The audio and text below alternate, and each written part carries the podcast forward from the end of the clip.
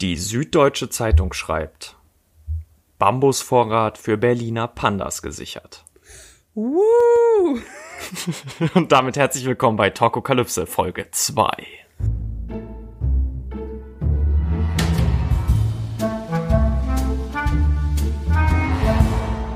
Folge 2.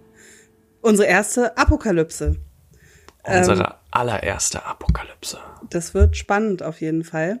Ich bin gespannt, äh, wie ap apokalyptisch es werden wird. Ich meine, ich habe die Apokalypse zusammengestellt, also ähm, äh, wenn ich gespannt bin.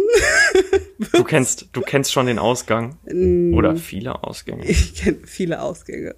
Ähm, nee, so, so viele Ausgänge wird es nicht geben. Es gibt nur einen Ausgang natürlich. Also ich sag mal so, ich habe ähm, dadurch, dass ich noch nie so ein Spiel zusammengestellt habe, natürlich versucht es so simpel wie möglich zu halten. Wir haben ja auch mhm. relativ spät angefangen, das überhaupt zu planen und ich hatte jetzt, weiß ich nicht, eine Woche Zeit, um das zu machen. Ähm, ich das arbeite. Ist, das ist der besondere Druck dahinter. Das ist der besondere Druck dahinter. Ähm, hat auf jeden Fall Spaß gemacht. Ähm, aber dementsprechend verzeiht mir, wenn die erste Apokalypse jetzt nicht so extrem äh, weitschweifend ist. Ne? Wir haben ja schon gesagt, dass wir das so ein bisschen an Dungeons and Dragons äh, anlehnen wollten. Wenn es ziemlich genauso ist, sollte so sein. Und wenn es nicht so ist, sollte das auch so sein. Ähm, ja, das war so oder so war es der Plan. Ähm, also ich, wir, wir haben es in der, in der äh, Vorbereitung gerade formuliert und zwar spielt einfach Dungeons and Dragons niemals so, wie wir hier unsere Tokokalypse spielen. Außer, die ist genauso wie Dungeons and Dragons, dann spielt's genau so. Dann ähm, schon. ich habe ähm, Hilfe gehabt dabei, ein bisschen. Shoutout an Kevin, ähm, Mr. Dungeon Grüße. Master. Ähm, der hat, ja, der hat mir dabei ein bisschen geholfen, ähm, weil ich keine Ahnung hatte, wie ich ein Spiel zusammenstelle. So. ja. Ihr dürft gespannt sein, es wird lustig. Ich glaube, wir müssen kurz. Ähm, es gibt unser Spiel unterscheidet sich. Also ich habe noch nie Dungeons and Dragons gespielt, deswegen habe ich keine Ahnung, inwiefern sich unser Spiel davon unterscheidet. Ich auch nicht. Aber es, es fängt erstmal damit an, dass wir wir haben sehr archaische ähm, Begriffsbezeichnungen verwendet. Und zwar gibt's bei uns ganz am Anfang die Auswahl zwischen einem Krieger, einem Versorger und einem Arzt. Ja. Das sind die drei Berufsgruppen, die wir uns quasi auswählen können. Und es muss nicht, der Krieger ist nicht zwangsläufig immer der Krieger, der Versorger nicht immer zwangsläufig der Versorger und der Arzt auch nicht immer zwangsläufig der Arzt. Es geht einfach nur darum, dass diese Berufsbezeichnungen die gleiche sind. Wir hatten beim letzten Mal das Beispiel, ich glaube, der Feuerwehrmann. Mhm. Und der Feuerwehrmann wäre in dem Fall der Krieger, weil er eben quasi gegen das Feuer kämpft und so ungefähr funktioniert diese Einteilung.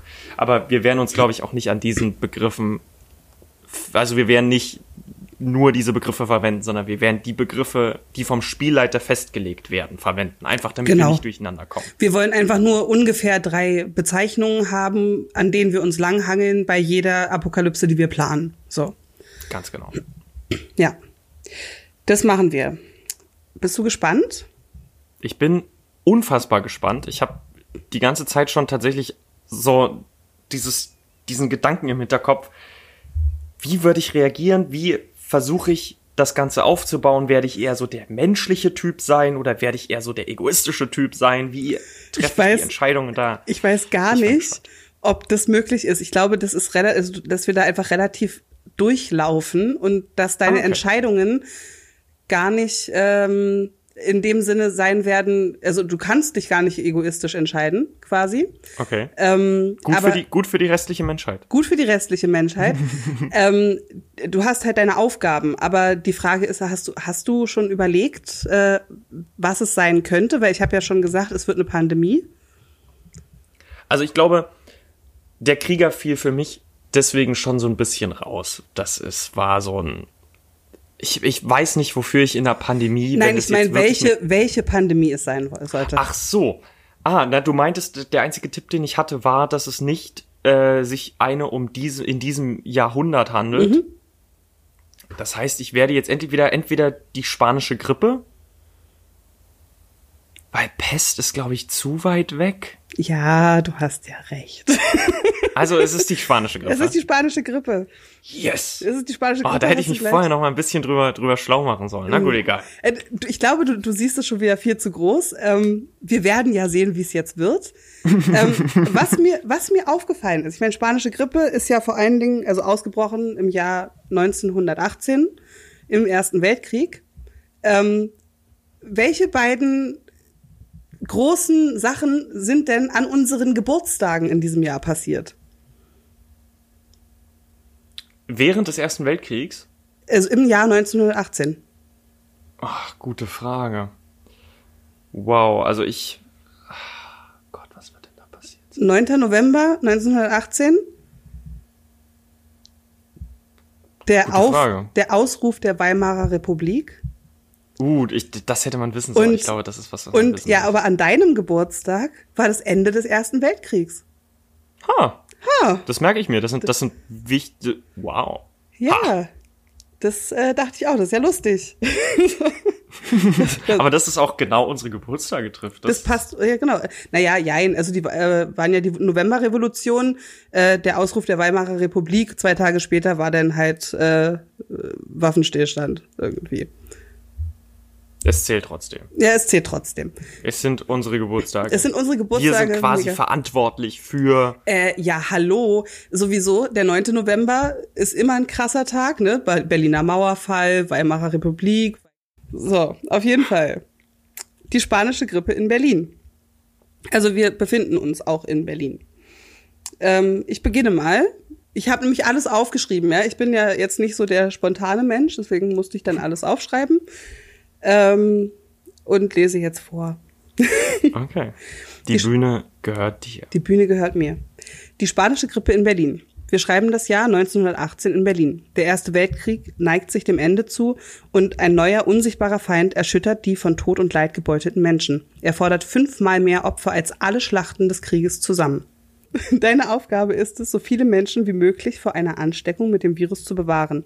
In erster Linie aber dich selbst. Wähle einen der folgenden Charaktere aus, um dies zu bewerkstelligen.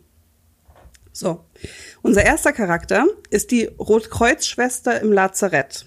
Sie heißt Gertrud und ist 18 Jahre alt und kommt aus Berlin. Der zweite Charakter ist ein Soldat, Karl. Der war Soldat im Ersten Weltkrieg und wurde aber frühzeitig aus dem Dienst entlassen, da er ein Schrapnell im Bein hat. 28 Jahre alt. Oder der Schneider, Schneider Wilfried, der ist 56 Jahre alt und hat beide Söhne im Krieg verloren. Okay, versuchen wir das mal ein bisschen logisch anzugehen. Ich glaube, der verwundete Soldat ist nicht schlau. Der ist ja schon anfällig dafür. Ich meine, damals waren die Hygienebedingungen auch noch nicht so, wie sie heute sind. Ich meine, das kam ja erst durch die spanische Grippe. Viele der Hygienevorschriften. Das heißt, ein verwundeter Soldat ist nicht schlau. Und ich glaube, der Handwerker ist auch, ich, ich, ich glaube, ich nehme die, ich nehme die Krankenschwester, weil sie die offensichtlichste Lösung ist. Ich meine, sie kennt sich mit den, mit den vorherrschenden Möglichkeiten zur Heilung aus und wird auch zumindest so weit gebildet sein, dass sie eine, eine Grundidee von Hygiene hat. Ja. Bestimmt. Ich glaube, jeder von den Charakteren hat sein Für und Wider. Aber ich glaube auch, das ist eine bestimmt ganz gute Wahl und wir werden sehen, wie sie da durchgeht. Hallo Gertrud. Gertrud. Ja. Hallo. Hallo. Gertrud redet so, hi. Hi. Ich bin Gertrud. Ich habe den Namen Gertrud genommen, weil er ein wichtiger Name in meiner Familie ist. Ähm, ah. Ja. Jede Erstgeborene heißt so. Ich nicht.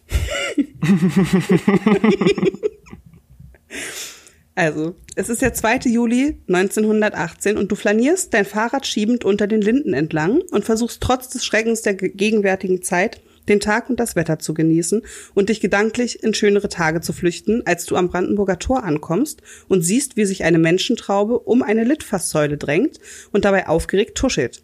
Dies erweckt deine Aufmerksamkeit und du drängst dich durch die Leute hindurch, um zu sehen, was es mit dem Tumult auf sich hat. An einem Anschlag liest du in großen Lettern vom Ausbruch der spanischen Grippe und dass diese nun auch im Deutschen Reich angekommen ist. Weiter steht dort, dass jeder, der helfen kann und will, sich unverzüglich im nächsten Lazarett melden soll. Na, das mache ich doch. Wo ist das nächste Lazarett und wie kannst du erfahren, wo du hin musst? Ich glaube, ich würde mich erstmal so ein bisschen rumfragen. Das ist, glaube ich, das, das würde ich jetzt ganz intuitiv sagen. Ich würde erstmal die umstehenden Leute fragen, mhm. ob irgendjemand eine Ahnung hat, wo das nächste Lazarett ist. Sehr gut. Und ich finde, das ist eine gute Antwort und dafür bekommst du 100 Punkte, weil wäre deine Antwort gewesen, äh, ich bin Krankenschwester aus dem Lazarett und weiß, wo das nächste Lazarett ist, hättest du nur 50 bekommen. Uh. Also ich dachte mir auch am Anfang so, hm, eigentlich, wieso weiß ich das denn nicht? Aber ja. dann dachte ich mir so, es wird ja nicht nur ein Lazarett in Berlin es geben und ich werde ja nicht jedes Lazarett Und es kann ja auch sein, dass du in einem anderen äh, angestellt bist oder, oder eingeteilt Eben. bist. Ja. Genau. Ja, also du fragst die Leute und ähm, natürlich wissen die Leute um dich rum oder jemand aus der Menge weiß das, weil wahrscheinlich hast du den Schneider gefragt und einer seiner verstorbenen Söhne ist dort gestorben. und ähm, er sagt dir, dass das nächste Kriegs Kriegslazarett sich in der umfunktionierten Kunstakademie in der Hardenbergstraße in Charlottenburg befindet. Das war wirklich damals da. Ah. Ähm, da wurde die. Jetzt können, jetzt können wir mal alle Leute aufpassen. Hier gibt's nämlich gerade, hier werden eine geschichtliche News und, und ein wichtiger Fakt nach dem anderen gedroppt. Ein wichtiger Fakt nach dem anderen. Nee. Ich habe versucht, so so bisschen wirklich nah dran zu bleiben. Ähm, wir werden auch, also ein paar Bilder habe ich davon rausgesucht, die werden wir bei Instagram natürlich hochladen, dass man das auch äh, dann sehen kann, wo ungefähr das war, wie es ausgesehen hat. Genau. Also, wie kommst du zu dem Lazarett? Du hast jetzt zwei Möglichkeiten, und zwar entweder du hast ja ein Fahrrad dabei, du könntest jetzt das Fahrrad nehmen, oder du nimmst die U-Bahn. Hattest du am Anfang eine Uhrzeit genannt? Mm, nee, du meintest nur, es war ein warmer Sommertag. Ne? Genau. Das heißt, wir gehen mal einfach mal davon aus, es wird zwischen Mittag, Mittag und Nachmittag sein. Äh, Mittag. Es geht ja um. Also, das heißt, die U-Bahn werden voll sein. Ähm, jetzt geht's nur darum, was davon du dir erstmal aussuchst. Okay. Oh Gott. Ich meine, da sterben Menschen. Ich glaube, ich, ich würde mit dem Fahrrad fahren. Du würdest würde mit dem fahren. Fahrrad fahren. Okay. Ja. Ähm, trotzdem kann es voll sein und du brauchst jetzt deine Münze das erste Mal. Wir haben es vielleicht oh. am Anfang noch nicht äh, erzählt, aber wir werden nicht würfeln, wir werden viel mit Münzwurf entscheiden. Ähm, und zwar gibt es zwei Möglichkeiten.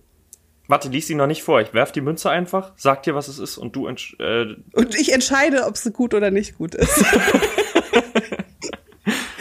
ja. Und wir haben Kopf. Kopf.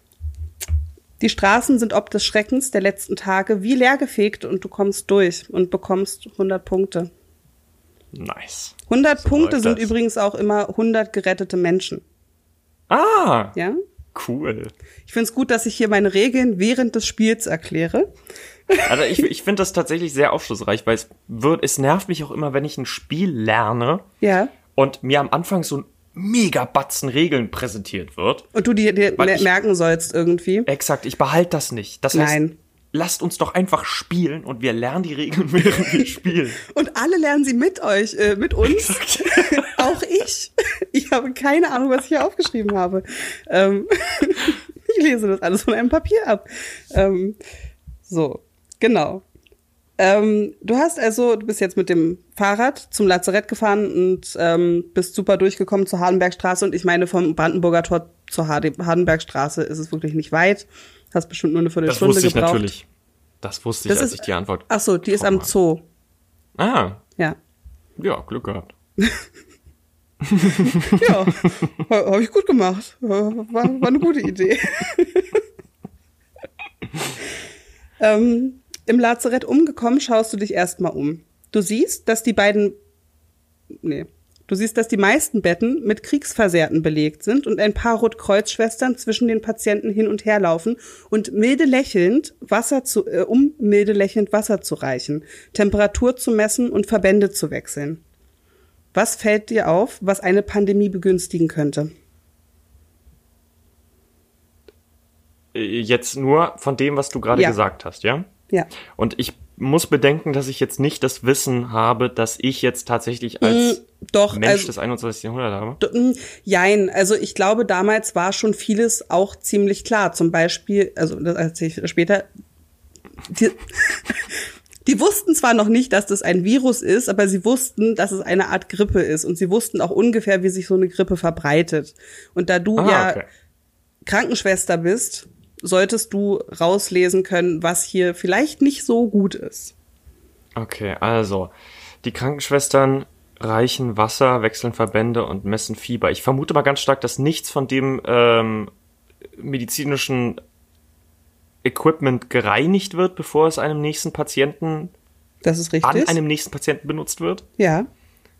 Das heißt, gerade wenn, wenn man Wasser reicht, das hat man doch wahrscheinlich damals aus Kellen gemacht und da hat jeder an dieser Kelle genuckelt. Ganz genau. Das heißt, das überträgt sich dann höchstwahrscheinlich so. Genau. Also sie wechseln ihr Untersuchungswerkzeug einfach nicht und solche Sachen. Das ist natürlich, so kann man das auch ja. ausdrücken. ja, sie, sie reichen milde, lächelnd Wasser. Hm. Wieso siehst du das? Gott, ich gebe dir Tipps, das ist nicht cool dass sie lächeln. Ah, weil sie keinen Mundschutz tragen. Sie tragen keinen Mundschutz. Exakt. Du kriegst dafür 50 statt 100 Punkte, weil ich dir einen Tipp gegeben habe. Fair enough. ich wusste nicht, ob das ein Ding war, aber jetzt, wo ich, stimmt, wir hatten, ich erinnere mich an Fotos, auf dem äh, Krankenschwestern oder ärztliches Personal Und auch Menschen. irgendwelche ja. Schnüre, ja, ja, stimmt, daran erinnere ich mich, ja. Also auch die Leute auf der Straße haben zu der Zeit in ja. Berlin nicht so viel, allerdings sonst äh, viel Masken getragen. Auch Tücher und alles. Oder das Tücher. War auf den Bildern äh, ganz oft, dass sie irgendwelche Tücher da um den Kopf einfach rumgebunden genau. haben. Stimmt.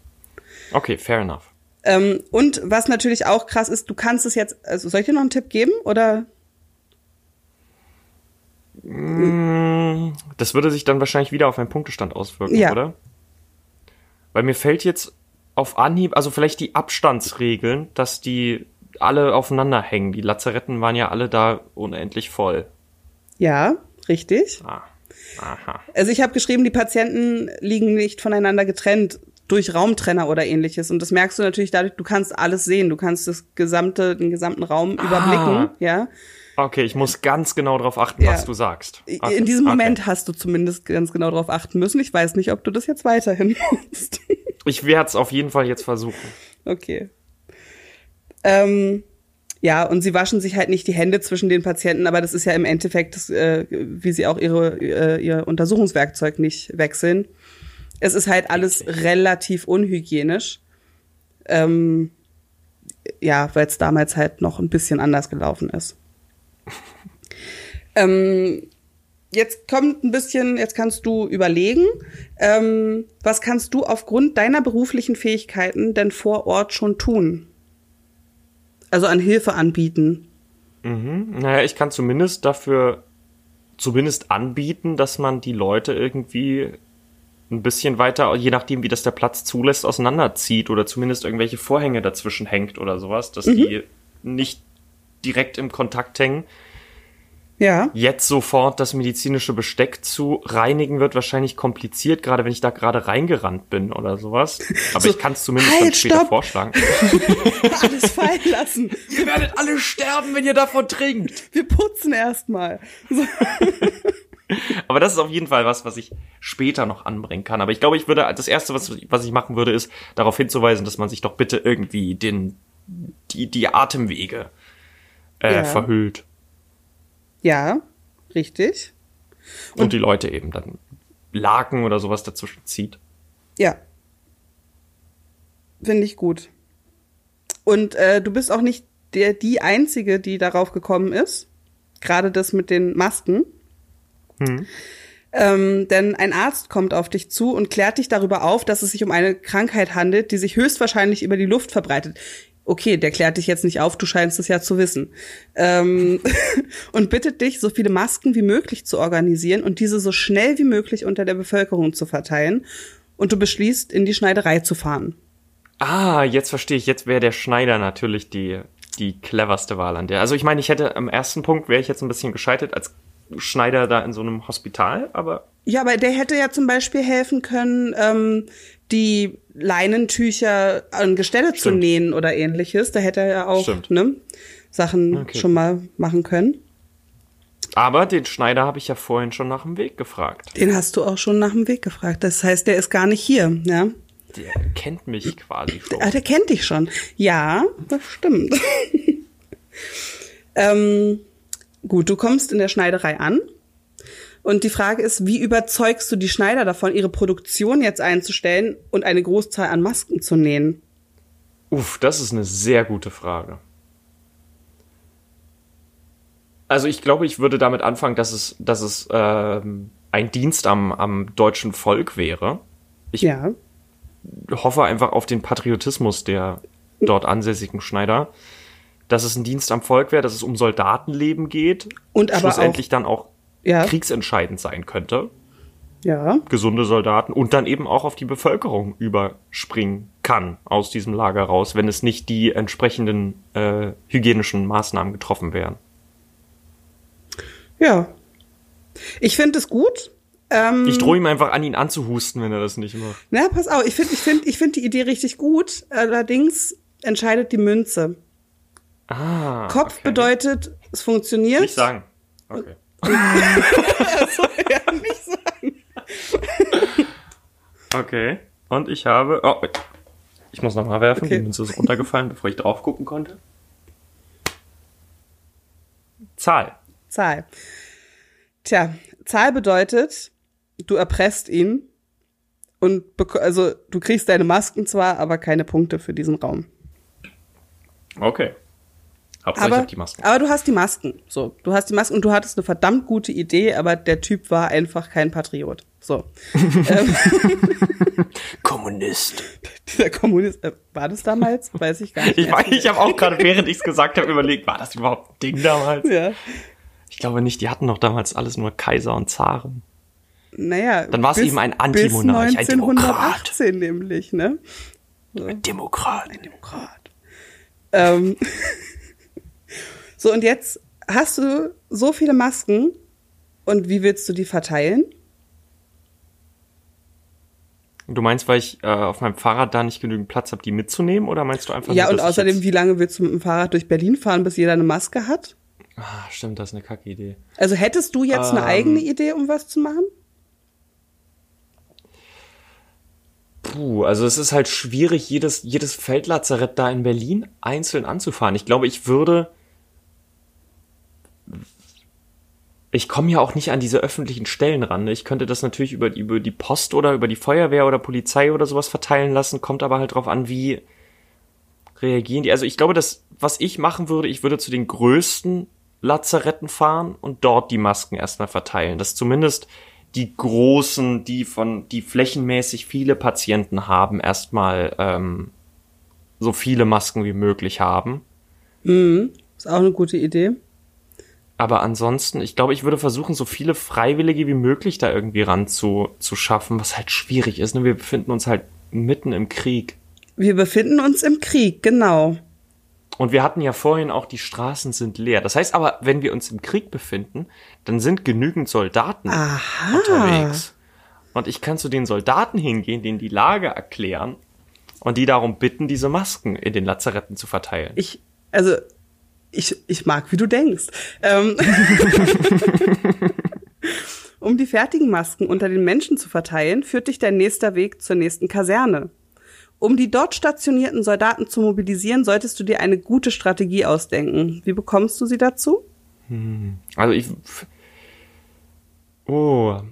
Also zum einen würde ich erstmal wieder an die Kameradschaft appellieren. Du darfst deine Ideen recyceln.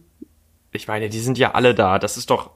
Man war doch damals Brüderlichkeit und das spielt doch da immer eine ganz große Rolle. Ich glaube, damit würde ich, würde ich versuchen. Ihr müsst euren Brüdern und euren Schwestern helfen. Mhm falls Schwestern ein Ding war, aber auf jeden Fall die Masken müssen an die äh, Verwundeten und Anfälligen. Ja. Die, ich meine, die sind ja, das ist logisch, ne, verteilt werden. Finde ich gut. Ähm, wir lassen die Münze entscheiden. Oh.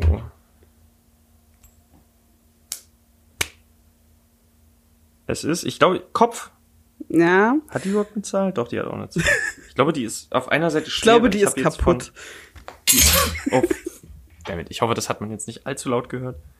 Okay, na gut. Ich meine, das ist, das ist irgendwie Forint oder sowas. Ich glaube, das ist ungarische Währung. Vielleicht hat die eine andere Aerodynamik im Flug. Auf jeden Fall Kopf. Okay. Kopf heißt, also es wird klappen, aber du brauchst ein bisschen mehr Überzeugungsarbeit und kriegst deswegen nur 50 Punkte. Okay. Aber du bekommst Immerhin. Punkte, ne? Die Leute helfen mir. Die Leute helfen dir. Die Soll am Ende keiner sagen, ich hätte nichts versucht. Äh, Ja, eben. eben. Die Soldaten sind einverstanden und organisieren sich in Gruppen, um einen flächendeckenden Versorgungsplan auszuarbeiten. Du fährst mit den Soldaten wieder in Richtung Innenstadt und möchtest in die Charité, um Medikamente zu organisieren. Weil dir auf dem Weg irgendwann aufgefallen ist, vielleicht wäre das auch ganz gut, ja. Und die Charité ist wegen des großen Andrangs mittlerweile für alle außer Hilfskräfte mit, gült mit gültiger Bescheinigung abgeriegelt. Welchen Schlupfwinkel nutzt du, um hereinzukommen? Da darfst du dir was ausdenken. Uff. Also ich habe ja diesen Bescheid, diese Bescheinigung höchstwahrscheinlich nicht, gehe ich mal davon aus. Aber mich hat ja der Arzt geschickt. Das heißt, der Arzt wird mir irgendeine Art von schriftlichen Befehl gegeben haben. Gehe ich jetzt mal davon aus. Weil er wird ja wissen, dass es diverse äh, bürokratische Hürden geben könnte. Ja, das könnte auch sein. Vielleicht auch mit dem, mit dem Militär an meiner Seite. Ich meine, Du hast das Militär jetzt nicht mehr an deiner Seite, weil du bist quasi vom Wagen abgesprungen an der Charité Ah, okay. und hast sie weiterfahren lassen. Und Okay. bist jetzt alleine in der Charité oder an der Charité. Aber ja, sowas. Oder du kannst halt auch andere Schlupfwinkel nutzen. Weiß ich nicht. Mal um das Gebäude rumgehen oder so. ah, ist das eine Option? Dann versuche ich mal um das Gebäude rumzugehen. Vielleicht gibt's da ein Loch im Zaun. Oder Vielleicht so. gibt's da ein Loch im Zaun, ja. Du darfst dir was ausdenken. Habe eine gute Idee. Ah, okay, jetzt verstehe ich den. Ah, okay. I got it. Okay, also ich werde logischerweise erstmal versuchen, die Leute davon zu überzeugen, dass ich rein kann. Ja. Ist ja logisch. Werde ja da nicht direkt mir Ja. so einen harten machen, deswegen. Stell dann wahrscheinlich fest, dass ich da nicht reinkomme ohne diese Erlaubnis und versuche jetzt über, weiß ich nicht, ich weiß nicht, wie gut das damals alles abgesperrt war, aber ich vermute mal dadurch, dass das eine neue Krankheit war, während die da noch nicht so krass drauf reagiert haben. Das heißt, die werden das Ding nicht da mit hunderten Soldaten umstellt haben. Das heißt, ich werde da bestimmt irgendeinen Zaun finden, mit dem ich mit Hilfe, zumindest wenn ich auf mein Fahrrad draufsteige, Ja. dass ich selbst einen höheren Zaun. Du musst aber bedenken, was Frauen zu dieser Zeit ähm, so an Kleidung getragen haben, ne? Stimmt, ich habe wahrscheinlich ein Kleid angehabt. Bodenlang. Oder Rock oder sowas. Ah, okay, verdammt. Ich weiß Aber nicht. ich könnte mir das zumindest abreißen. Immerhin muss ich ja auch irgendwie eine Dann Art kann- von Maske getragen. ja, dann kannst, kannst du allerdings also nicht mehr auf die Straße gehen. Also zu der Zeit war Stimmt, das dann dann sieht so ein man ja bisschen. meine, meine Knöchel. dann sieht man deine Knöchel. Das wäre nicht so zie Oh. ziemlich für dich. obwohl, obwohl Robert ja für seine Waden berühmt ist. Ja, hallo. Im Sommer geht's dann wieder richtig los. ja, Da ist dann der, der Waden- und Knöchelkönig wieder da, am Start. da ist er am Start. Okay, wie komme ich darüber? Gute Frage. Also Du musst ja vielleicht aus. nicht drüber, aber vielleicht ist ein Loch drinne. Okay, dann gehe ich So. mal einfach davon aus, dass da irgendwo ein Loch sein wird in einem Zaun. Okay. Oder in irgendeinem Türen. Und zufällig steht vielleicht die Hintertür offen. Hm? Was für ein Glück. Na, was für ein Glück. Drin, drin ist die Prakti wieder Gertrud. So. Yes.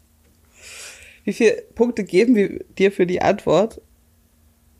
Na, ich habe ja mehrere Antworten gegeben. war der- also es war vielleicht der- deswegen weniger, weil ich mehrere Anläufe dafür hatte. Ja. Und weil ich nicht so viele Menschen retten will. So, Ich will ja. am Ende die Kaiserin von Deutschland werden. Das ist eigentlich der Plan von Gertrud. Eigentlich Hat- sagt Gertrud, formuliert sie jetzt ich werde so. jetzt noch, weil Gertrud ja noch nichts vom 9. November weiß. So, ja.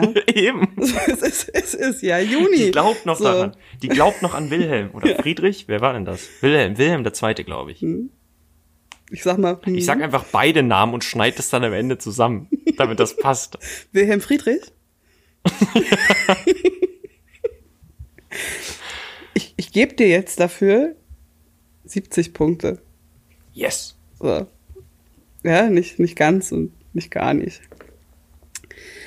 Als du durch die Flure der Charité läufst und versuchst dich zu orientieren, triffst du den Oberarzt. Du bittest ihn, dir Medikamente auszuhändigen, um damit das Lazarett und erkrankte Zivilisten zu versorgen. Was wäre ein gutes Argument, warum er dir Medikamente geben sollte? Weil er ein Arschloch wäre, wenn er es nicht machen würde. also sagen wir mal so, die Charité ist jetzt schon abgesperrt. Ja, ja. Das heißt, es ist halt schon ein hart kritischer Zustand. Die mhm. Bevölkerung, also nicht unbedingt die Bevölkerung, aber zumindest das medizinische Personal weiß schon, ja. worum es da geht.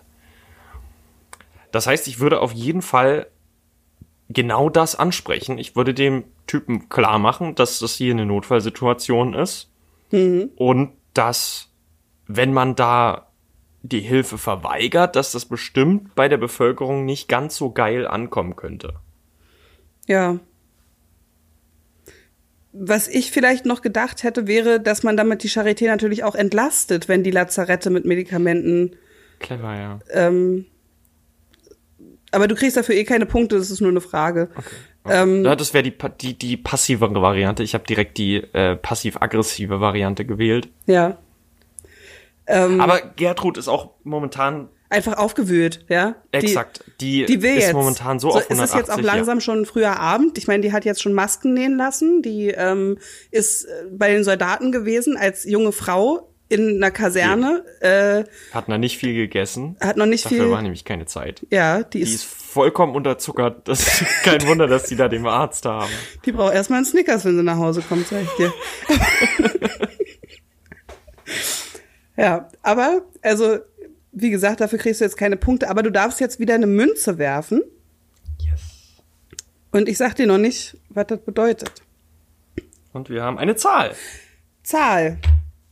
Der Arzt jagt dich zum Teufel und du musst auf anderem oh. Wege an die Medikamente kommen. Du machst dich auf die Suche nach dem Medikamentenschrank, um ihn zu plündern.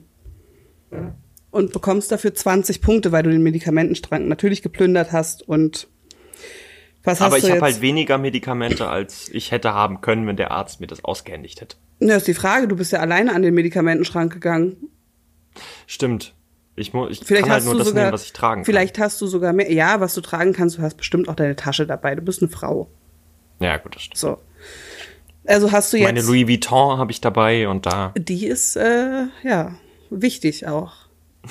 Ähm, also in deiner Tasche hast du jetzt Codein, Orpium und äh, Orpium, Opium und Morphium. okay, ich rauche das Opium erstmal in dieser Medizinkammer. Ja, damit du keinen Hunger mehr hast. Exakt, einfach um ein bisschen runterzukommen, den Hunger zu stillen. Ja. Ähm, also mit deiner vollen Zehn Punkte Abzug. so, weg. Gertrud ist tot, weil sie die Dosierung. Überdosis. Spiel zu Ende. Gertrud hat sich schon wieder nicht an die Regeln gehalten.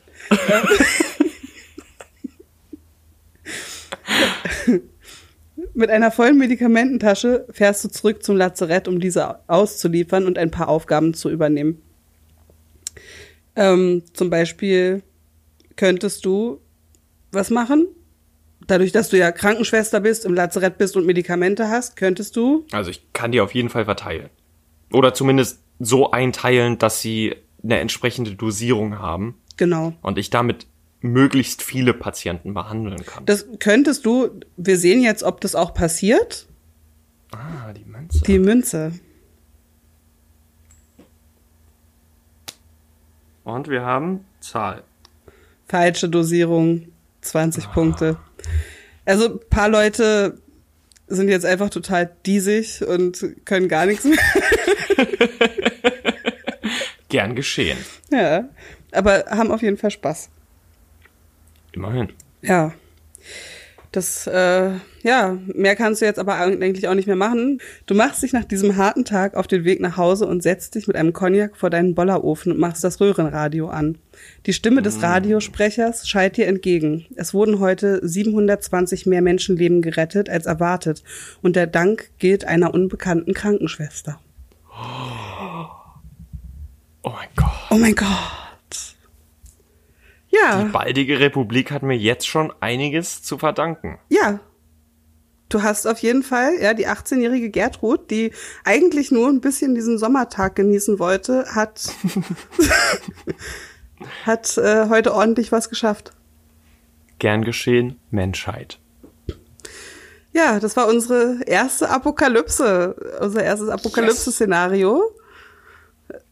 War es gut? Ich muss kurz einfach nur für mein, für mein Gefühl wissen, wird Gertrud zum einen den Krieg überleben? Wird sie die spanische Grippe überleben? Wird sie die Republik erleben?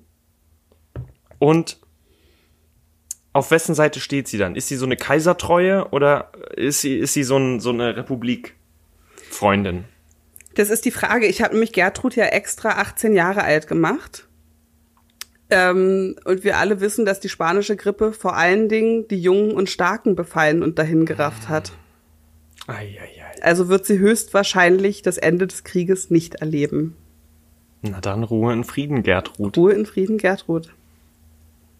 Aber hey, sie hat immerhin was 700, 700 Leuten das 720 Leben Leute hat sie gerettet. Bam. Ja. Weißt du, was ich traurig finde? Nein, dass wir jetzt nicht dass wissen, nicht mehr waren? dass wir nicht wissen, was der Soldat gemacht hätte oder der Schneider. Na, ich denke, wir können zumindest jetzt so eine eine, eine Option, zumindest an den kritischen Punkten nochmal nachspielen. Zumindest als Soldat. Weil das wäre schon jetzt so. Okay, was sind denn. Durchlaufe mit meiner Waffe da. nee, aber ich, ich kann ja so ein bisschen äh, mal erzählen, was, was die zum Beispiel im Lazarett gemacht hätten. Super gerne. Äh, wenn ich das finde, weil ich muss das jetzt hier alles nochmal durchlesen. aber erstmal vielen Dank für diese sehr überraschend ausführliche und ähm, zeitnahe Darstellung.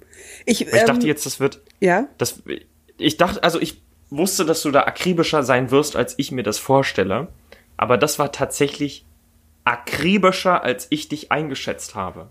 Ich finde mich gar nicht so akribisch. Ich hätte es gerne noch krasser gemacht. Oh, ich fand, das war also alleine, dass da gewisse Daten mit ähm, wichtige Informationen, dass sie 18 Jahre alt ist, wegen dieses Faktes, dass du die Kleidung, die sie da trägt, mit, mit bedenkst. Ja. Ich fand, das war schon. Also ich finde es wichtig, gerade wenn wir jetzt sagen, wir wollen wirklich so ein bisschen ähm, an der Geschichtsnähe oder also wir sagen, wir, wir sind dann auch in dieser Zeit irgendwie und, und wollen nur die Mittel nutzen, die wir damals haben, dann ist es natürlich auch wichtig, was das für, was diese Person für ein für einen Ausgang hätte quasi. Und da ich jetzt ja. den Leuten nicht krasse Skills gegeben habe oder sonst was, dachte ich, ist es dann wichtig, dass genau solche Sachen halt irgendwie stimmen. Ist meine Kamera gerade ausgegangen? Ich, deine Kamera ist ausgegangen. Okay. Ja. Wie zur Hölle kann sowas passieren? Ich habe keine Ahnung. Nein, aber ich bin mehr als positiv überrascht von der Geschichte. Das hat mich sehr mich. gefreut, dass ich da als Gertrud an vorderster Die starke Ger Gertrud, die hat's, die hat's mal wieder gerissen. Ähm, starke Gertrud hat sie gerissen. Das ist vielleicht ein toller Folgenname. Ja, die starke Gertrud reißt es einfach mal wieder raus. Für alle. also mir, mir fallen gar nicht mehr so viele ähm, krasse Sachen ein oder, oder auf. Ähm, was ich lustig fand, Genau, also äh, am letzten Punkt war ja, was, was macht die Schwester? Sie verabreicht Medikamente, der Soldat hilft den Erkrank äh, die Erkrankten von den Kriegsversehrten zu trennen. Ne? Mhm. Ähm, und wenn die Trennung gelingt, dann hätte er 100 Punkte äh, bekommen und bei den anderen wäre halt irgendwie ein Erkrankter mit auf die Seite der, der Kriegsversehrten gekommen und hätte alle angesteckt oder so. Und ähm, beim Schneider ist mir nichts mehr eingefallen zum Beispiel. Und er steht einfach nur daneben und näht weiter was. Ja, und zwar was näht er? Er näht Leichensäcke. So. Uh, er näht Leichensäcke. Gut, dass ich den nicht genommen habe. Das ist ja sehr. Und bei, bei Kopf hätten diese Leichensäcke für die nächsten drei Tage gereicht. Und, und bei Zahl reißen beim Abtransport die, die, die Säcke auf und die Leichen purzeln durcheinander. Boah, das will ich jetzt wissen. Das Es ist. Oh, ich sehe nicht. Oh, es ist tatsächlich Zahl. okay, das wäre sehr lustig geworden. Wo ist denn meine Kamera? Ich will das mal hier in die Kamera reinhalten hier. Sehr gut. Ist aber eine schöne Münze. Dankeschön. Die habe ich irgendwann mal von irgendjemandem bekommen. Du sagst Dankeschön, als hättest du da irgendeinen Jetzt hättest du sie also designt. Wenn, wenn hier tatsächlich die Person, die mir diese Münze geschenkt hat oder überlassen hat, damals das jetzt gerade noch weiß und zuhören sollte, das war, glaube ich, es ist eine ungarische Münze. Ich bin mir ziemlich sicher, dass es eine ungarische Münze ist. Okay. Also danke an der Stelle für die zur Verfügungstellung dieser Münze. Die dich null weitergebracht hat, weil sie dir dauernd nur die, die blöde Seite ge ge gegeben hat. Ja, das stimmt. Irgendwie, ich weiß aber, vielleicht ist die einfach irgendwie. Vielleicht unterscheidet die sich irgendwie von der Euro-Münze. Jetzt habe ich Kopf. Hm. Wobei, das ist ja nicht mal wirklich Kopf, das ist eigentlich ein. Was ist denn das? Ein Habicht, glaube ich. Das, auf jeden Fall irgendein Greifvogel ist da hinten drauf. Ich habe Habicht. hm, zehn Tote. Ich habe Tukan. ja. Wir könnten ja, ja jetzt noch so ein bisschen, hm? Wir könnten ja jetzt noch ein bisschen über die spanische Grippe reden. Was sind denn so oh, da müsste ich Facts, jetzt wieder googeln, ne? die du? Ich hatte jetzt neulich, ich hatte mich jetzt vor kurzem erstmal mit der ähm, spanischen Grippe der Arbeit wegen beschäftigt und ich weiß nur, dass, es, dass wir der spanischen Grippe viele ähm, hygienische Maßnahmen zu verdanken haben. Ja. Weil ich kann mich auch noch an die, an die Fotos aus diesen Feldkrankenhäusern, aus diesen Lazaretten da erinnern, wo die Leute tatsächlich mit Laken voneinander getrennt wurden. Mhm. Und dass sich die europäischen Länder am Anfang beim Ausbruch der spanischen Grippe die Schuld gegenseitig in die Schuhe geschoben haben. Deswegen heißt sie ja auch spanische Grippe. Die ist ja, exakt. die ist ja irgendwo in Amerika ähm, ausgebrochen. Äh, mhm. Oder glaubt man zumindest. Ähm, aber weil irgendein spanischer König, glaube ich, die hatte, hieß es dann die spanische Grippe. Und äh, Spanien wurde dann die oh. Schuld daran gegeben. Ah, danke und, Spanien. Und äh, anfangs haben sie die ganze Zeit noch, weil sie wussten ja noch nichts von Viren, die kamen 1933 erst, die Viren, oder das Wissen hm. um die Viren. Ähm, und äh, haben es aber das ähm, das Grippebakterium genannt. Ah, ah ja. das ist natürlich ein Fehler. Das ist natürlich eine, in, der, in der Behandlung dann auch eine, ein Unterschied, ob du ein Bakterium oder eine, ein, ein Virus behandelst. Ich habe auch versucht, ein bisschen was rauszufinden insgesamt über die Behandlungsmethoden. Ähm, allerdings konnte man die nicht wirklich behandeln und deswegen wurde halt wirklich vor allen Dingen Morphium, Opium und äh, Codein gegeben gegen den Hustenreiz und um, um die Leute halt mhm. irgendwie ruhig zu stellen und, und die Schmerzen zu lindern. Ähm, ich hatte irgendwo gelesen, dass Aspirin das Ganze verschlimmert hat, aber das stimmte nicht irgendwie. oder ich habe es dann nicht wiedergefunden. Ich habe dann irgendwann ähm, gelesen oder lesen lassen. Ich hatte ja Recherchemenschen um mich rum. Ich habe die Recherche ein machen lassen. Team. Ich hatte ein Team. Ein Rechercheraum mit Ronja da drin. Ja, ich hatte ein Team, ja, für diese Aufgabe. Ähm und ähm, ja, also Aspirin war so das Mittel der Wahl und es wurde einfach irgendwann sehr knapp. Mhm. Also, ja, klar. Ja. Deswegen, ja. Ja, die, die ähm, hygienischen Zustände waren ja auch in diesen Lazaretten katastrophal. Das war auch eine der ersten Sachen, die in dieser, ähm, ich glaube, das war irgendein, irgendein Nachrichtenbeitrag oder sowas. Und da hieß es auch, dass die, dass die Ausbreitung der Grippe sich durch diese hygienischen Zustände begünstigte? Äh, erstens das und zweitens, also in Berlin, was ich auch noch gelesen habe, ist, dass sich die Berliner alle geweigert haben, Masken zu tragen. Wie heute. Also. Wie heute, ja. ähm, also in, in Berlin wurden nicht viele Masken getragen, anderen Ortes wurden wohl mehrere, also wurden mehr Masken getragen. Ähm, Gibt es dafür irgendeine Erklärung? Also ähm, ist das, ist das so ein die, Berliner Ding? Das ist ein Berliner Ding, ne? Das ist halt so, ja, pf, ja das war mein Gesicht nicht. Ne, das ist so ein bisschen irgendwie, also was ich gelesen habe, war es halt so ein bisschen irgendwie, naja, sterben tust du eh irgendwann, ist halt irgendeine Begleiterscheinung aus dem ah, Krieg okay. und ähm, das klingt halt nach nach das klingt halt so hart nach einer Berliner Erklärung, dass, dass ich auch glauben kann, dass das der Grund ist dafür. Ja, also äh, das war wahrscheinlich auch noch so ein bisschen, ähm, kann man so und so sehen. Auch heute sind die ja immer noch umstritten, die Masken irgendwie. Ja, klar. Ähm, die einen sagen, ja, tragt alle Masken, wir, wir haben ja jetzt auch eine Maskenpflicht momentan. Ähm, die anderen sagen, die sind eher schädlich, als dass sie helfen. Weiß man ja jetzt nicht so genau, aber ich glaube schon, dass äh, die Ärzte dieser Welt nicht alle irren können, wenn sie bei ihren Behandlungen Masken Eben. tragen. Ja, ähm, exakt, exakt. Und ich meine, es geht ja nicht, es geht ja nicht um die, die Gefahr, mich selbst anzustecken. Also ich trage die Maske ja nicht für mich, genauso wie der Arzt im OP die Maske ja auch nicht für sich trägt, sondern der trägt die halt für den Patienten so. Das ja. ist halt der Sinn der Maske, dass wenn du den, den ähm, Erreger in dir trägst, du ihn nicht über Tröpfcheninfektion weiter verbreitest. Genau, beziehungsweise, beziehungsweise wenn alle sie tragen, dann, dann ist der Schutz natürlich mehrfach gegeben, Exakt. dadurch, dass ich dann auch nicht so viele Tröpfchen abbekomme. So. Ganz genau. Ne? Und zusätzlich zum Abstand von zwei Metern noch ist das Risiko halt so gering, dass du da dich tatsächlich anstecken kannst. Ja. Das hat schon alles so seine Richtigkeit. Und das war natürlich. Es ist halt natürlich. Ja. Hm?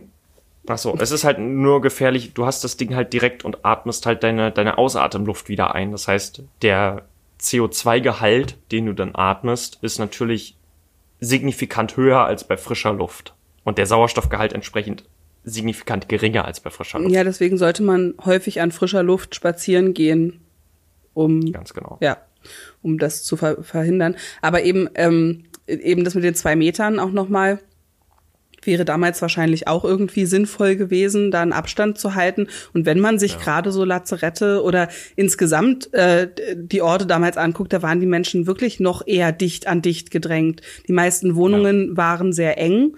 Und dann hat eine siebenköpfige Familie in einer kleinen Wohnung, also zumindest wenn es Arbeiter waren, äh, gewohnt dass du dich da schneller ansteckst. Und dann gab es damals auch noch nicht in jeder Wohnung Toilette, eine Toilette. Äh, in den meisten nicht. Da war die Toilette auf halber Treppe und das heißt, du hattest dann natürlich irgendwie mit dem ganzen Haus Kontakt. Über den Arsch. mm. ja. Ja, das war damals kritisch. Übrigens fällt mir gerade ein, ähm, weil du das gerade angesprochen hast, in meiner Wohnung, bevor ich hier eingezogen bin, wohnte hier tatsächlich, also ich habe eine, eine ähm, Einraumwohnung und da wohnte tatsächlich ein Vater mit seinem Kind hier drin. Also die wohnten, also entweder war es ein Kind oder zwei Kinder. Nee, es war ein Kind, es war ein Kind. Und die wohnten dann hier in dieser Einraumwohnung auch die ganze Zeit aufeinander. Ich meine, die waren dann halt nur zum Schlafen da. Wie alt war das Aber kind? das, äh, ich glaube 13, 13, 14. Okay, das ist krass. Ja. Ja, das ist wirklich krass. Na, andererseits, ich habe mir mit meiner Schwester auch ein Zimmer geteilt. Meine Brüder haben sich auch ein Zimmer geteilt. Also, aber wenigstens dann nicht noch mit den Eltern dazu, ne? So, denn hm, getrennte ja. Kinderzimmer zu haben, wo die Kinder zusammen wohnen, ist vielleicht noch mal was anderes, als wenn es dann so einen Familienraum gibt. Aber das war zu der Zeit natürlich noch, noch gang und gäbe, dass die ganze Familie wahrscheinlich, also da war das ja auch häufig so, also wenn du Luxus hattest, hattest du so eine Badewanne, die in der Küche war, wo ein hm, Brett drauf war. Früher. So, ja? ja. Also das war ja dann schon wirklich ein Luxus. Ähm, oder die wurde dann zur Schlafbank umfunktioniert und da hat dann einer noch mal oben auf der Badewanne drauf geschlafen oder so. Wahnsinn. Ja, da haben wir es heute besser, würde ich ja. sagen. Ja, die Bedingungen, das war halt damals alles noch. Es begünstigte damals den, den Ausbruch diverser Krankheiten. Es war ja nicht nur die spanische Grippe, die es zu der Zeit gab. Es gab ja diverse Krankheiten, die auch gerade durch solche Zustände. Ich meine, es war halt auch wenn es kalt geworden ist, dann war es halt richtig kalt und die ja. Leute haben sich nicht einfach eine Heizung anmachen können oder sowas, wie nee. das heute der Fall ist, sondern da musste man halt im schlimmsten Fall noch irgendwie Kohle holen oder im allerschlimmsten Fall hatte man noch nicht mal irgendwie die Möglichkeit, das, die Wohnung groß zu heizen. Oder du hattest kein Geld für Kohlen.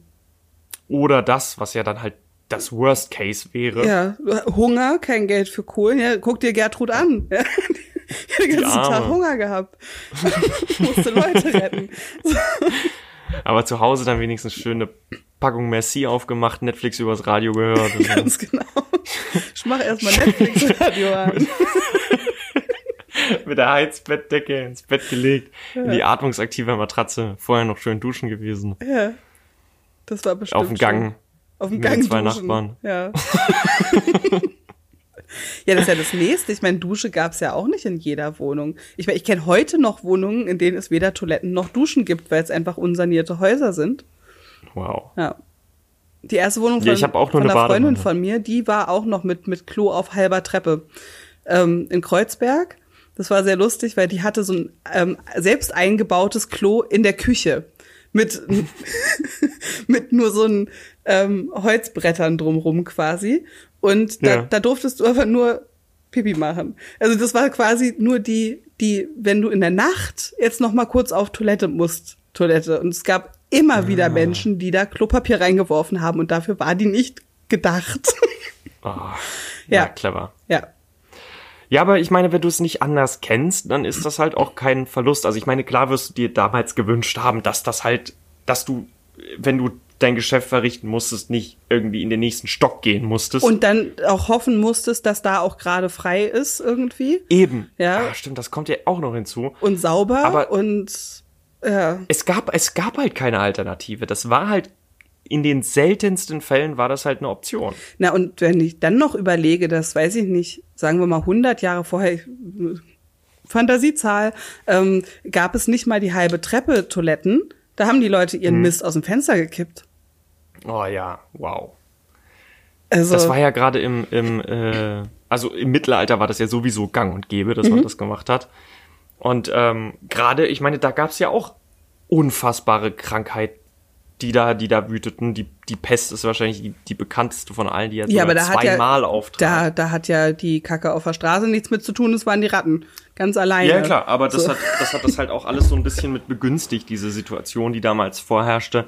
Und ich hatte jetzt auch neulich gelesen, dass die Leute am Anfang dachten, dass die, dass dieser strenge Geruch mhm. die Krankheit äh, übertragen würde. Deswegen haben die Ärzte damals solche, ich weiß gar nicht, Schnabelmasken, ich glaube, die Bezeichnung ist sogar Venez Venezianische Masken. Exakt, genau. Mhm. Und man muss sich das so vorstellen, die hatten, die hatten so eine, für alle, die jetzt gar nichts damit anfangen können, das war eine Maske, meistens eine schwarze Maske, die man sich über die Augen gezogen hatte, die eine ganz, ganz lange spitze Nase hatte. Und in dieser Und Nase da waren Lumpen drinne in Essig getränkt. Ganz genau. Jetzt habe ich sie aus dem Oder später dann eben irgendwelche Kräuter und Öle und so ein Zeug mhm. drin, weil man eben dachte, es wäre dieser, dieser Gestank oder sowas, der die Krankheit überträgt. Und dann war es halt einfach eine Laus. Ja. Oder ein Floh. Ich weiß gar nicht, was gibt es einen Unterschied dazwischen? Laus, Floh? Ja. Hm. Okay. Flöhe können springen und Läuse nicht. Dann war es definitiv. Warte, Flöhe können springen, ja, dann war es ein ja. Floh. Dann war das Floh der das. Stimmt. Stimmt, Läuse springen nicht. Läuse krabbeln und sind voll eklig. Flöhe sind auch stimmt. eklig, aber hüpfen halt die ganze Zeit. Ja, das stimmt. Stimmt. Der Floh, ja. der war es, der die, ähm, der Rattenfloh. Der die Pest ja. übertrag. Ja, das stimmt. Äh, ja, Pest war auch krass. Was gab's noch so an Pandemien? Ah, da gab's ja einen Haufen, ne? Aber das, ich glaube, so die bekanntesten, also ich weiß noch, dass irgendein, war das Christoph Kolumb? Nee, das war, das war, ähm, er hieß Hernan Cortés, das war okay. der Name. Und er hatte, das war nämlich auch Teil des Beitrags, da ging es eben um diese Pandemien. Und er hatte ähm, zu dem Krieg, den er da geführt hat, auch noch äh, einen, einen Virus dabei, gegen den die Körper der ähm, seiner Gegner, ich meine, das wären die Maya, ich werde jetzt einfach für den Rest dieser Geschichte mhm. sagen, dass das die Maya waren, ähm, die hatten keine, keine, ähm, keine entsprechenden Antigene, mhm. weil sie diesen, diesen Krankheitserreger nicht kannten. Und dann war das natürlich für die, für die nahezu immunen äh, Spanier, die das damals hatten oder den Virus mit sich rumgetragen mhm. haben, war das natürlich kein Problem. Aber eben dann für die Leute der, der Mayas oder Inkas. Ich glaube, das waren Inkas. Davon habe ich noch gar nichts gehört. Also ich weiß nur, dass ja viele der ähm, Indianer oder der, der Ureinwohner von Amerika ja wegen der Pocken, ähm, pockenverseuchten ja, und ich Decken. Glaube, ähm, genau, und ich glaube, die kam von, von Cortez. Aber das. Ich glaube, dass das so ein Ding war, dass er, ich kriege die Geschichte nicht mehr ganz zusammen, aber es hatte auf jeden Fall, es waren definitiv, jetzt wo du sagst, es waren die Pocken. Ja. Und die hat Hernan Cortez er war quasi der, der Grund dafür, dass, dass neben dem Krieg, der dann das über das Land hereingebrochen ist, auch eben diese Pocken da übertragen wurden. Krass.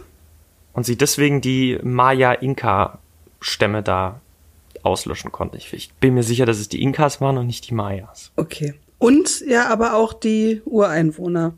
Ne? Schnaps und pockenverseuchte Decken. Sag ich dir. Warte, das sind, das sind mal Gastgeschenke. Das sind doch so nett. Das, hier, Kann man doch mal machen. Decke. ist doch kalt. Hier, nimm mal, Junge. Ja. Wow, ich bin so gespannt, was dann. Ähm, ich habe selber noch keine, deswegen kann ich jetzt keinen. Äh, es gibt keinen Teaser an der Stelle auf die nächste Folge, no. weil ich selber noch nicht wirklich weiß, ähm, was als nächstes auf uns zukommt. Ich habe jetzt auch erstmal nur eine Woche Zeit. Ja. Was da auf uns zukommt. Ich weiß ehrlich gesagt noch nicht mal, ob ich es in der, in der Vergangenheit oder in der Zukunft spielen lasse. Ist natürlich auch ein interessantes Szenario, das Ganze ein bisschen äh, in die Zukunft zu packen. Das Problem ist, es gibt natürlich keine, ähm, alles, was wir dann sagen, ist Spekulation, weil es gibt nichts, worauf wir uns berufen können, abgesehen von der Technologie und dem medizinischen Wissensstand, den wir heute haben und der sich vermutlich in der Zukunft weiterentwickelt hat. Ja, aber ich meine, das kann man ja dann so machen wie bei Raumschiff Enterprise ja. dass man sich was ausdenkt halt, ne? Das ist wahr. Das ist wahr. Aber ich hoffe einfach mal, dass ich genauso guter Autor bin wie die Leute bei, bei äh, Raumschiff Enterprise. Ja. Wie heißt denn der Typ? Gene Roddenberry war das, glaube ich. Bestimmt. Der dafür verantwortlich Wenn du das sagst. Ja, ich glaube dir. ja, aber dann seid ihr jetzt gerade eben in, in den Genuss gekommen unserer allerersten ähm, Apokalypse-Folge. Wir hoffen, sie hat euch gefallen. Mir Und hat sie auf jeden Fall gefallen. Uns hat Spaß gemacht. Das hat es. Und ja, wir hoffen, beim, beim nächsten Mal wird es genauso spaßig. ich bin gespannt. Ich hoffe, ich hoffe auch. An der Stelle ähm, der Hinweis, falls ihr irgendwas dazu sagen möchtet, falls ihr Ideen und Anregungen habt, schreibt uns die ganz gerne. Äh, ja. Auf Instagram könnt ihr das gerne tun, auf @talkokalypse. Und ähm, auch wenn ihr sagt, boah, das und das haut bei dem Spiel überhaupt nicht hin, ähm, wie wäre es, wenn ihr die Regeln so und so nochmal ändert, gerne auch Exakt. Kritik ähm, ansagen, damit wir die irgendwie noch ähm, einbringen können. Weil wie gesagt, wir sind, was das angeht, komplett unerfahren und, und stolpern hier gerade so rein. Aber ich hoffe, dass euch das zumindest, dass das zumindest mal ein äh, anderer Ansatz war, dass wir hier euch ähm, innerhalb dieser ja, besonderen Zeit mit einer besonderen Form von ähm, Spiel und des, des ähm, Mediums des Podcasts in Verbindung mit diesem Spiel äh, ein bisschen unterhalten konnten.